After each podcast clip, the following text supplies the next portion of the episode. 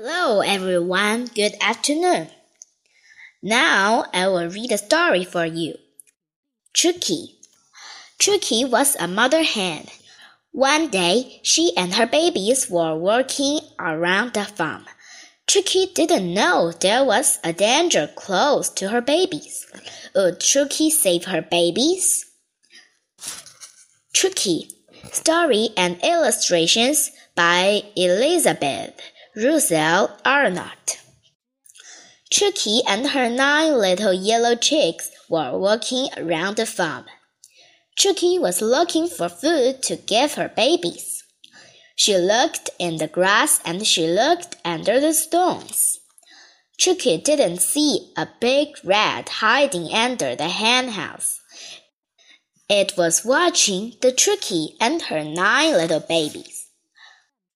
The rat wanted to catch a chick to eat. Chucky always tried to keep her babies with her, but it was very hard to watch them all the time.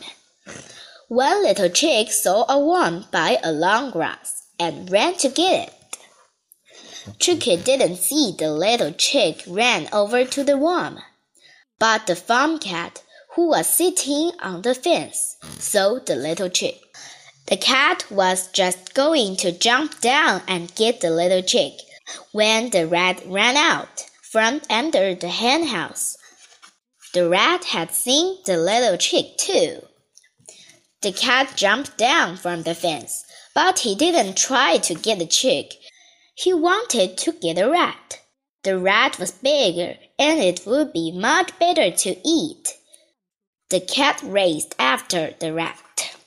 Chucky turned around. She saw the cat running after the rat. Chook, chook, she called to her naughty little yellow chick. Chook, chook, chook. The little chick got the worm and ran back to Chucky. Chucky opened her wings and all the little yellow chicks ran to her. She sat down with the little chicks under her wings. Now they would be safe from the cat and rats on the farm. Thank you, everyone.